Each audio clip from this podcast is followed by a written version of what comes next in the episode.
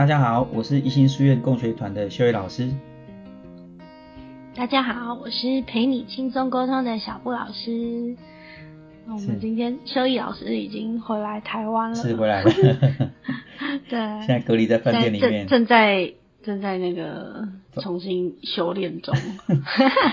现在对啊，现在防疫旅馆 这个回来之前没有窗户，没有窗户很难订，因为已经都订光了。然后你除非要订的价钱很高，那因为因为也没有办法住到那么好的饭店，所以实在是这个已经我们一个礼一天两千块，已经算是也不是最便宜的，但是就是没有窗户。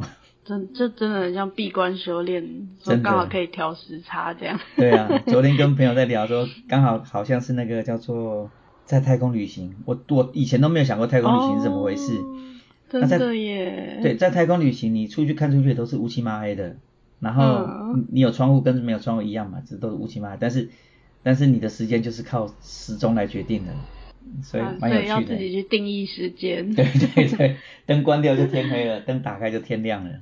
嗯，好有趣哦！这这这个经验应该也蛮好玩的。是啊是啊，蛮有趣的。对，我们这样。那今天说要找所以老师来分享，后续就是其实是你这一次去美国整个学习的重点，就是在青少年。对的这个阶段，蒙特梭利我们会是怎么样来去嗯理解这些青少年，或者是我们要怎么样给他一个准备好的环境？是。那今天终于要进入正题了，对不对？对。都已经回来。因为对啦，其实呃在那边课程很扎实，那但是我们的主轴就是青少年啊，只是因为对录音的时间又因为时差的关系，很多就是没有办法一直持续的讲，但是。青少年终于走走到这个青少年的阶段是蛮重要的，也因为也即将开学了，那我们现在所学的东西就会用在我们的课程上面，课程设计上面，对。对啊，我听你今天想要分享的概念，我就觉得很期待。所以我们今天要从哪边来开始说青少年？对，我们先讲青少年的变化嘛。青少年其实他就从儿童期，儿童期其实就是一个好像很稳定，在蒙特梭利四个阶段里面最稳定的就是儿童期嘛。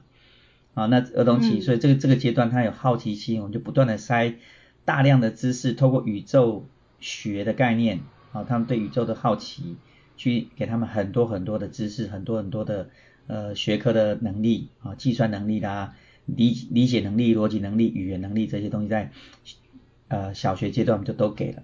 那在中学阶段开始，孩子进入另外一个发展期，其实他们是在为为成年做准备。如果以动物学的角度来看的话，就是青少年准备开始做繁殖的阶段，嗯，啊，所以他们开始有变性的行为嘛，会声音会改变，身体会变大，啊，女生开始变得比较呃，可能有丰满一点，会有腰身，男生变得有喉结，有长胡子，啊，有那个很多东西都在做变化。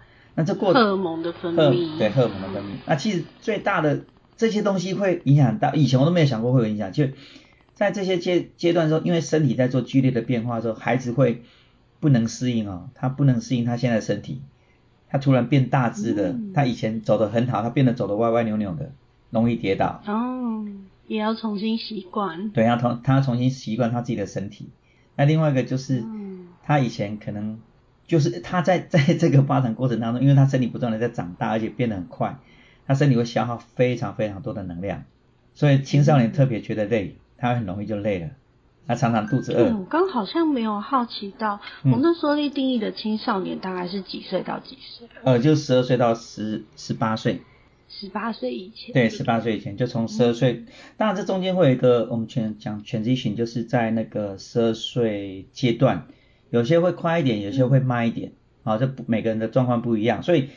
这个其实，在蒙特梭利博士他定义上，比如零到三岁，三岁到六岁，你看三岁就是一个模糊地带，有些可能零到四岁，有些可能零到二两岁半，就是它有个小模糊地带。那三岁到六岁，六岁到十二岁，你看六岁又是一个模糊地带，就是它会有一个，不见得每个人都是刚好哦，过了三岁他就怎么样，三岁以后就怎么不是这样，那就是因为每个人发展的时间其实不太一样。对对对。不过。十八岁之后，对蒙特梭利的系统来说，就算是成熟了嘛，就不在青少年里面。他对，现在好像延后很多的感觉。延后很多，你讲的可能是 我觉得是心理性格、心理上的问题啦。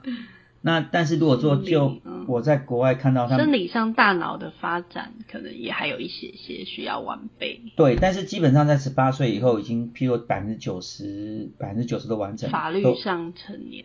对他们，像我们上次在上课的时候，老师有给我们看一个那个大脑的生理的那个分析图嘛，他在青少年时期，然后儿童时期、幼儿时期，还有在成年之后，十八岁以后的大脑大概发育的程度就很少了。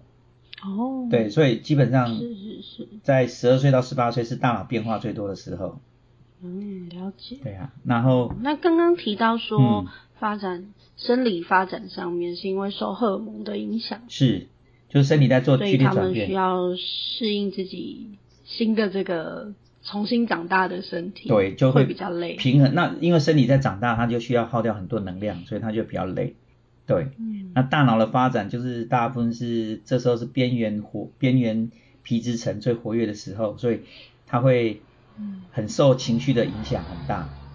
嗯那情感那情情绪嗯情绪影响就是它变成很多东西可能会我们觉得怎么讲话都不经大脑思考，那它就直接反应掉，它透过情绪就直接反应掉。然后这时候讲话呢，对，那讲话又呃看不懂别人的，因为他就是这时候发展情绪的时候，他可能对人类对我们之前的这个人脸上的表情他也看不懂，所以他很容易就生气，很容易就听不懂人家说什么。然后可是他喜欢讲话，又喜欢沟跟人家沟通，所以青少年这阶段会变成常常吵架。嗯，对，你前前额叶还没有办法让他好好的管理自己的情绪跟控制他的反应。没错没错，他呃 然后他们就 就会很冲动，然后很冲动就会转换成另外一种，就是他们喜欢冒险，他们想要去尝试一些哦他们好像、好像做得到的会想要事情。挑战，对对对，就看嗯谁跳最高啦，谁跑最快啦，谁可以从树上跳下来啦，谁可以从二楼跳下来啦，对，就会挑战一些很奇怪的事情这样。然后这个阶段，他们也开始想要跟人群相处，讲我呃想要结群、成群结队，他们去确认自己啊，我到底是怎么样，我喜欢跟谁在一起，所以他们会不断的去尝试跟人交往，会喜欢人群。可是人群呢，又会常常受伤，所以他们又喜欢独处。所以这个阶段非常的矛盾，嗯这个阶段的学孩子就是处在一种呃生理上的矛盾跟心理上的矛盾的过程。所以嗯蒙特梭利其实是对这个阶段的孩子是觉得非常的心疼啦，就是说他们觉得这个阶段的孩子不太容易被大人理解。是，对，比如说在他们自己的内在其实也是很混乱的。对对对，就是一个非非常混乱的时期。他现在可能跟你讲说，妈妈可能呃，可能跟刚刚跟你讲说，哎，妈妈等一下我去倒垃圾没关系。然后你一回头，他在沙发上睡着了。那我们就会说，你怎么自己收到的事情都不做到，然后不认真或怎么样？嗯那、事实上他是没办法控制自己的。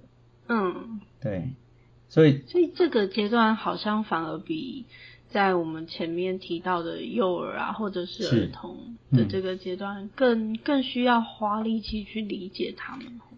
对，一个是家长的角度来说，一个是就是，但我觉你刚刚说发理解这件事情是对的，但是要不要花力气这件事情，我觉得是可以不用花力气，因为你只要理解这，哦，他不是故意的嘛，他就是这时候阶段他就是会不小心可能就睡着了，不小心就是偷懒了，他不是故意的。当我们能够对，好像你只要知道哦，他就是没有没有能力管好自己的脑袋的时候，那我们就释怀了，就接受这件事情就好了。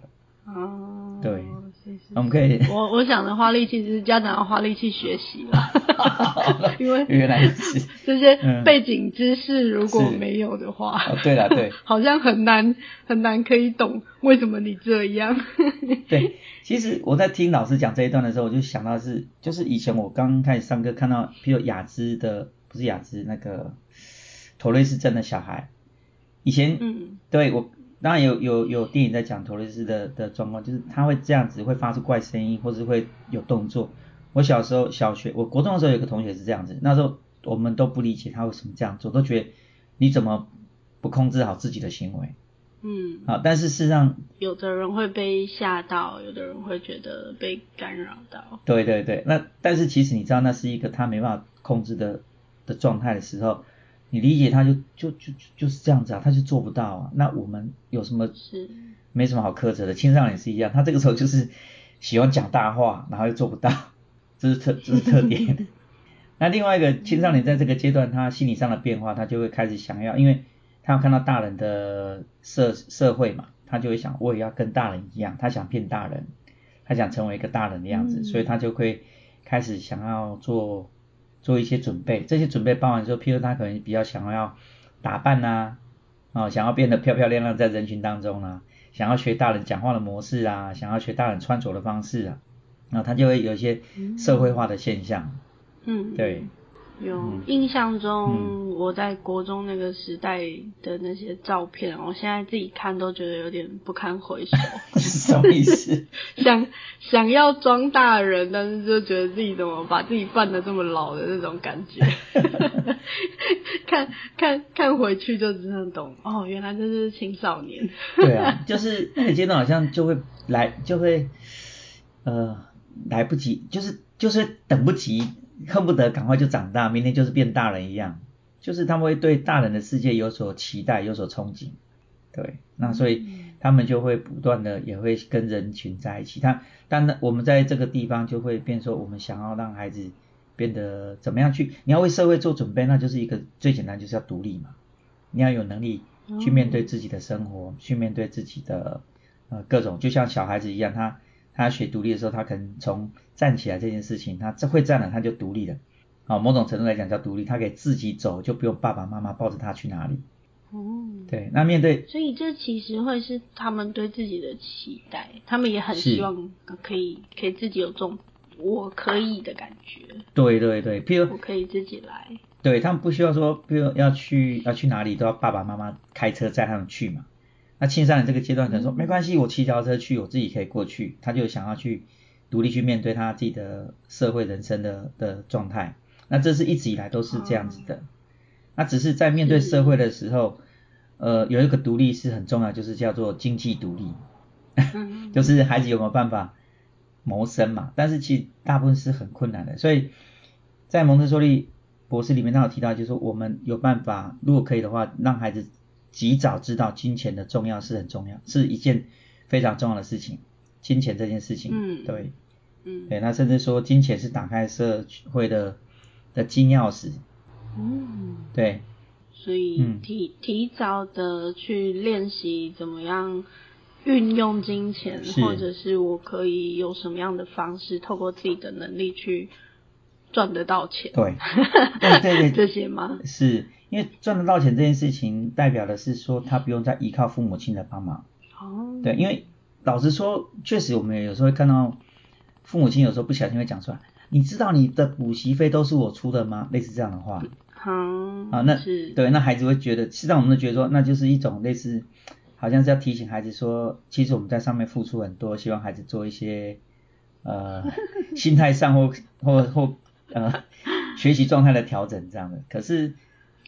对孩子来讲，其实会有点受伤，那他就会心里会觉得说，如果有一天他能够独立的话，他就不用一直接受父母亲的这种，呃，也不能讲说要挟，但是一种就是态度上的一种，对啊，他就想勒索。啊勒索，对对，类似勒索的概念，对啊，嗯，那所以其实对啊，通通常小孩的回应应该会是，又不是我自己想要去补习啊，对啦，可是但是这就跟对啊，那当然可能就那可能不是补习，可能是买鞋子啊，可能买衣服啊。孩子可能说哦，我想买一双球鞋打球，那可能过两天可能变说这又变成父母亲的，啊，你看鞋子是我买的，你都不认真读书，类似这样。但是但是青少年这个阶段，当然这个我们要尽量避免。但是我说青少年这个阶段，如果说他们想要独立这件事情，在经济上就是一个非常重要的关键。嗯，对。那在我们。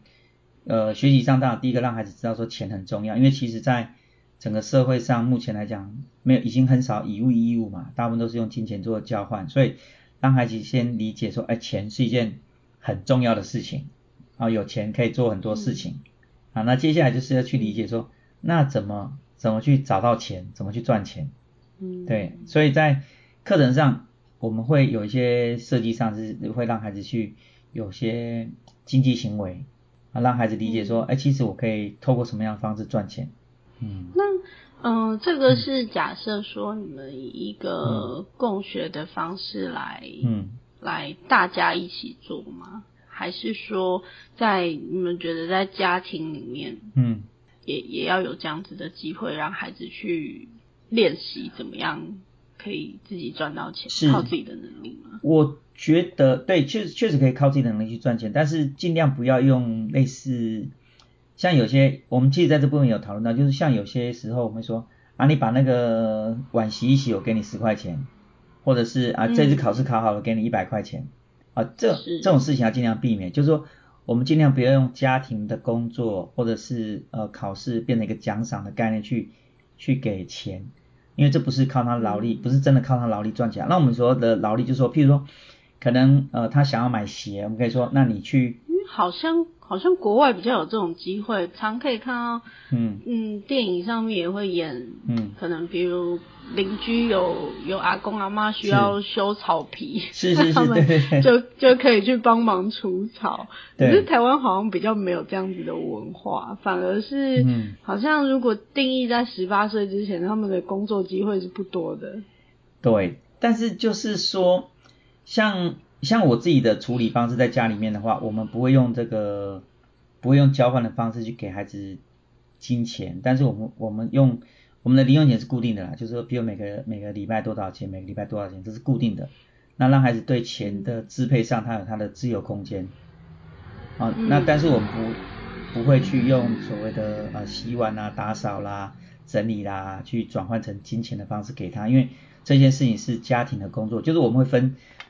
在学校也是这样，社区工作是没有所有的金钱的部分，但是我们对社区以外的，假设我们现在养鸡，我们鸡有生鸡蛋，我们可能煎的鸡蛋啊，那荷包蛋一个卖十五块钱或十块钱，那这就是我们整个学校社区学生社区的金金钱的来可以赚钱的方法之一啊，类似这样，但是我们不会在社区说啊，你今天打扫了，我我要给你多少钱啊，今天洗个碗我要给你多少钱，我们不做这个事情，对。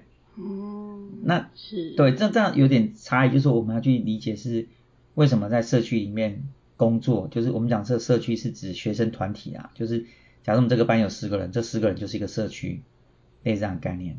嗯，啊，在在社区的工作，我们是不用金钱计较，因为这本来就是团队的工作之一，大家一起分摊。对对对，大家分摊，因为我们建立的是大家一起。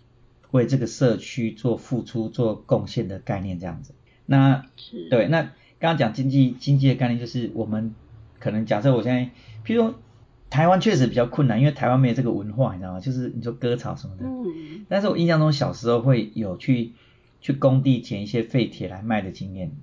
哦，对，这也要有管道嘛，还要还要能分辨哪些能卖钱，哪些不能卖钱。这个啊，这就是你看，这就是学习哦。你刚刚讲这是一个很好的观念了，就我们要分辨它能不能卖钱这件事情，它其实是个学习。所以为什么蒙特梭利一直强调说，我们的学习应该回到生活上，是因为当你回到生活上，你就发现很多东西可以学习，而且学习之后就会忘不了。那那我那时候我爸爸跟我讲说，你说拿磁铁啊，所有吸得上来东西都可以卖。哦，对，好酷的辨 辨识方法，所以就拿 爸爸好有智慧，就拿个大磁铁去到处吸啊，这个吸得起来。但那时候铝很少，那时候铝罐啊、铜的东西在在工地上基本上看不太到啊。那我们就就是吸啊，有些铁钉啊什么，就就哎可以吸的就就拿走。当然，就是你讲工地管理的部分，现在已经很难了，现在不太能够进工地。那以前小时候工地基本上。都不太有人管理，就是你要进去都不太能管这样子。嗯，真的，现在连漂流木都不能乱 捡。对对对。但是我听到也有人做是这样，就是他们社区可能会做一些种一些种一些园艺类的东西，花卉啊，然后他们拿那些花卉去做压花、做卡片。哦。对，然后再做。把它转化成可以是一个商品。对对对，转换成一个商品的概念这样子。那其实就是它是一个。概念就是说，我们其实要要在这个社会上真的要赚到钱，并不是那么难。那让孩子有个理解，说我今天要谋求独立，也不是那么难。对，那当孩子有这样的想法，感觉可以是一个好玩的，嗯，大型游戏的这种感觉。也可以这样讲。其实，其实你这概念上，我我在找蒙特梭利的学校，就是学生受过这个蒙特梭利教育之后，他的呃改变。那我找了一些文献，然后后来看到一个一个教授他在做分析的时候，他一直强调说蒙特梭利就是在玩，就是用玩的元素很多。对，就是我们如果可以透过玩来带课程、带带学习的话，实际上对孩子来讲是非常有有这个叫做潜移默化的功能，这样子。啊，对对，因为在过程里面，他们就需要思考，然后也需要行动。对，就就会有蛮多非得学学习，或者是默默的就会学到很多东西的过程。对，而且。玩，当我们玩一个比较，玩这个字好像比较通论，好像大部分对玩并不是非常的认同。但是其实，在蒙特梭里面，他把孩子玩这件事情，他他也不用玩这个字啊，他主要是用工作这个字。但我们讲想要工作又非常的负面，觉得工作就是一种压力。嗯。但是他其实在讲的是，工作就是我们学习的过程，所做的每件事情都叫工作。是。对，那青少年这个阶段其实。他想办法去赚钱这件事情就是他的工作。那你其实换个像你像你刚刚讲的概念，就是他其实也是在玩啊，就是玩一个大型的游戏嘛。我们出社会之后也是一样嘛，你要有收获、有收有收入才可以买车买房子嘛。那你要换个角度讲，我们就是在玩大富翁游戏呀。嗯。对。那如果这样思考的话，其实青少年这个阶段玩一点金钱游戏也不是不可以。是。对。因为要让他们有过自己可以决定怎么用自己的钱是的这个经验的累积，是我觉得是蛮重要的。没错啊，没错啊，就是你从因为在赚钱这件事情，事实上很多要考虑的。像我另外一个朋友，他们在台中做蒙特梭利的自学团，他们就会烘那个咖啡豆去卖。那你你烘咖咖啡豆的时候，你要学很多知识啊，这豆子要烘多久？为什么要烘这么久？啊，它的油脂成分怎么样？啊，怎么去辨别这豆子的好坏？嗯，对，好酷哦，这很专业，很专业啊。对啊，所以其实你我们所有东西回到生活上的时候，你就会觉得说，哎，每个东西其实都非常实用，而且他学的就是就是有用的啊，又不会像我们课本学的这个，好像学了很多二元一次方程式、一元三次方程式，不知道那学那干嘛。嗯，对啊，但是这些东西就是生活上，当然生活上有很多数学啦，这以后我们有机会再讨论，但是。就就这边，我们讲到经济这件事情，就是回到生活上，让孩子对生活的需求是有能力去解决的，这就非常多东西可以学了。让他们也更有自己实际经验跟经历过的这种感受。是，其实附加学到的应该是珍惜吧。对对，没错。嗯。对啊，就从通透过真实社会上的需求，透过自己真实的需求去学习，这是。最有效而且最最好的动机，我们讲以前在教学的时候，常讲学生的动机不知道怎么怎么带这个学习动机很难。可是如果回到生活上，处处都是生活都是学习动机呀。嗯。嗯，对，这个我就蛮有感的，因为像我们家儿子是。郑用，他就一直说他满十八岁他就要去打工。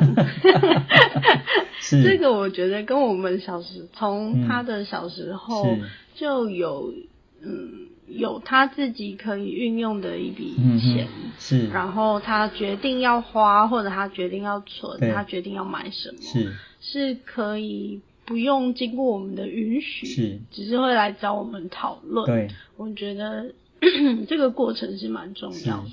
对啊，所以他应该是对金钱的重要性有所理解，他才想说他去 Seven Eleven 打工，他可以赚取他需要的金钱，然后去。照顾好他自己的生活需求。对他，他说出这些的时候，我一开始是有点吓到，就是你怎么会十二岁小孩就想到要去 seven 打工？我是有少给你什么了吗？原本一开始是是这么想，后来发现哦，原来他是觉得，他他他有有自己想要的目标跟东西，可是他觉得他。好像可以透过自己的能力去做到，然后甚至他也想过，就是去去计算他要多少钱可以养活自己。虽然这还有点天真，他完全没有想到吃跟住都还是我们 我们在照顾他。但是我就觉得这个思考的过程，是因为我们也没有这样问过他，他就会自己去想到这个部分。我觉得是蛮有趣的一个发展。是因为我觉得这确实是。有助于孩子面对自己的那种价值感，但我不是说从赚多少钱来衡量自己的价值啊，而是说他对于这个社会他独立存在的这个价值，他可以先先不用说我处处靠别人，因为当你开始处处靠别人的时候，事实上是不可能独立的嘛。可是当你有办法有金钱获得的时候呢，你就发现说，哎，其实我是可以独立的，而且我不用很多事情都要靠父母亲的帮忙。事实上呢，对人的一种自信心是很大的一个成长，他对自己更有更有信心，可以去面对这个社会的问题。从从把自己看为是自己的责任，是，然后让自己有力量，感觉自己可以做到一些什么的这个我能感，是是是。对于青少年在发展的过程来说，建构自我价值应该是蛮重要的一个部分。对对，建构先建建构自我价值，然后接下来就是要回到社区。啊，回到社区，因为其实我们刚刚讲过，青少年是在为未来长大做准备嘛，他是在准备自己的生理啦，准备自己的心理，去回到社会上，因为我们最终都要回到社会，没有一个人可以，嗯，这个独立存在这个世界上，这个这个基本上是不可能，要回到社会。是。那回到社会的时候，基本上青少年在做这个尝试的，所以他我们要成，我们要有一个社区的概念给孩子去理解，说哦，我在社区，那我的角色是什么？我的我的能力是什么？我在这边可以做什么？他们会彼此去 去认识，这就其实好像是我们说教学，希望教育的目的是希望孩子认识自己。实际上到后面是要认识这个社会，他认识自己在虽然是认也是认识自己，但是是要认识自己在这个社会的角色是什么。所以青少年也是很忙哦，很忙，忙着要建构好自己以后，然后还要学习着怎么样去进到一个合作的位置。他们要忙着长大，要忙着去 跟自己的脑袋做做做平衡，然后还要忙着去跟社会上去找定位，真的很辛苦。对，一个重新建构的过程。对，所以其实。我我自己感觉上是我们在青少年这个阶段，确实要更有耐心一点，因为因为他们太辛苦了，青少年真的太辛苦。说的是家长要更有耐心，我觉得老师要更有耐心对老师也要更有耐心，对，嗯，对，是。那这件事情好像就很难，哎，这个因为大部分的现在状况都，我们都觉得说，因为从国小这个阶段，你看孩子。可可爱爱啊，好可爱的小孩长大了，然后学习很认真的小孩长大了，应该会更努力啊，怎么突然变懒散了？怎么突然变得听不懂人话了？他突然变得会顶嘴了？我们就会自然失去耐心，就会就会开始有更多的冲突。所以才会有叛逆期的这种说法。对，所以其实叛逆期应该是指的应该是大人的叛逆期。真的，就是我我的意思，我的意思是，大人没办法习惯孩子的长大过程，然后情产生的情绪变化嘛。哦，大人的失落期。对对对，其实 第第一次第一次的失落。对，因为孩子其其实只是正常的发展，正常的长大，但是我们没办法把他小孩子的景景象跟他现在青少年景象核对在一起。然后就产生，我觉得这真的蛮特别的，因为其实每个爸妈都有过青少年的阶段，但是为什么会长到爸妈的年纪就忘记了自己的曾经是这么我我屁孩的状态？我觉得，我觉得或许我们可以不要讲说是忘记了，而是说我们这个整个社会的价值观教育我们自己，虽然我们曾经有过那那个阶段，但是我们自己也不知道那阶段是怎么长大，因为我们就这样过来了。可是我们一直不断的被告诉，好像也是哦，对，可能也是被压抑，然后被骂大的。对，那我们就一直告诉哦，原来就是那时候就不听话，那时候就是叛逆期，那时候就是，就是一个怎么样？那事实上，如果真的从现在蒙德梭利的，因为其实蒙德梭利他是透过大量的观察青少年，加上他自己本身的医学背景，他大量观察青少年的状态之后，他去做分析跟做研究推理。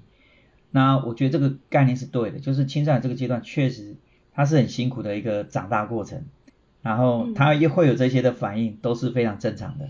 是，因为我看过很多，嗯，在能够被理解的前提下，然后能够发能够建构出自己的我能感的青少年，其实他们是很有发展弹性的，就是你会觉得哇，你怎么可以想到这些？然后或者是你怎么这么有创意？然后，嗯，你可以看见他有单纯的一面，然后又有成熟，或者是甚至是超越我的想象的那种创意，是，就会觉得他们。除了发展的弹性空间很大之外，是很很让我觉得就是可以眼睛一亮的年纪。是，其实这个阶段，因为他们就是非常有，我觉得那个是挑战挑战自己。当我们在一个可以挑战自己的状态之下，实际上我们可以创造出一些我们过去都没办法想象的事情。嗯，这是人类发展过程也是这样子嘛。我们一定要有人去冒险，走过一条没有走过的路，他可能被。掉到悬崖死掉了，我们就说哦那条路不能走，啊要有另外人去冒险，可能做了什么傻事也死掉了，我们哦那边不能去，那总是有人 成功了，我们说哦原来那边是我们可以可以走的一个新的路，那就是变成我们人类的另外一种突破。那过程当中都是因为有很多人愿意去冒险，它就会产生新的刺激跟跟突破。那你刚刚讲这个青少年创业是，我觉得是一种冒险的概念，就是他在这个过程当中，他愿意去挑战一些他过去没有做过的事情。对，我觉，嗯，哦，我觉得这部分其实真的仔细想想是确实是很有趣，而且应该是我们要感谢这个这个人类的设计啊，不知道怎么设计出来的。对对啊，大大脑的发展其实真的有蛮多很有趣，然后可以可以可以重新透过孩子的身上，然后可以去重新学习也好，观察也好，研究也好，就会觉得这个过程很好玩。对对，嗯。而且我有一个儿子一个女儿，所以有两种不同的观察心态。对，然后一一个年纪过了，然后另外一个年纪又可以再重新看一次。我觉得每次看这个过程都觉得，就是可以看见他们长大的一个历程。对，是是很有趣的。我有有点可惜，那时候没有在孩子长大过程当中没有没有懂那么多，就会觉得。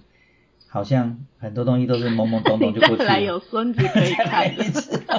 对对，看孙子，对对对。是。嗯，是。对啊。哦，好好玩哦！哦，没想到今天会讲到这里。是。好啊，那我们今天就先差不多到这边。嗯。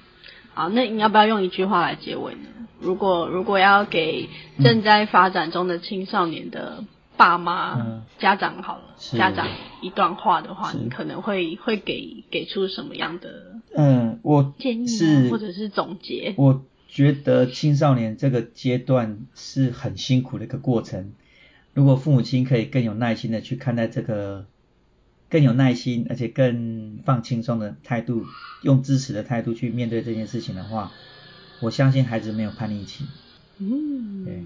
好，谢谢，谢谢，谢谢。真的，家长需要成长，要有智慧，就就能把叛逆期那个这个这个东西验证出来。其实孩子是没有叛逆期。是是是，我对啦，其实其实我们这确实过去对我们青少年这个阶段的发展，我们我觉得理解的不够深，所以我们会一直不断的认为说啊就是叛逆期，所以我们就去。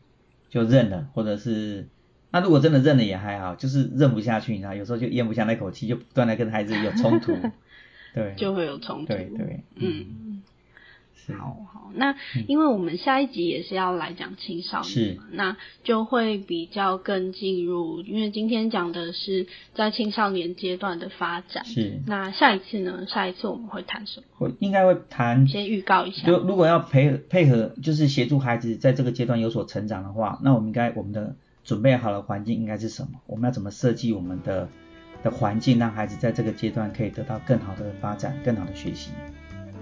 哦，所以下一集感觉更精彩了。希望是这样子。期待期待期待。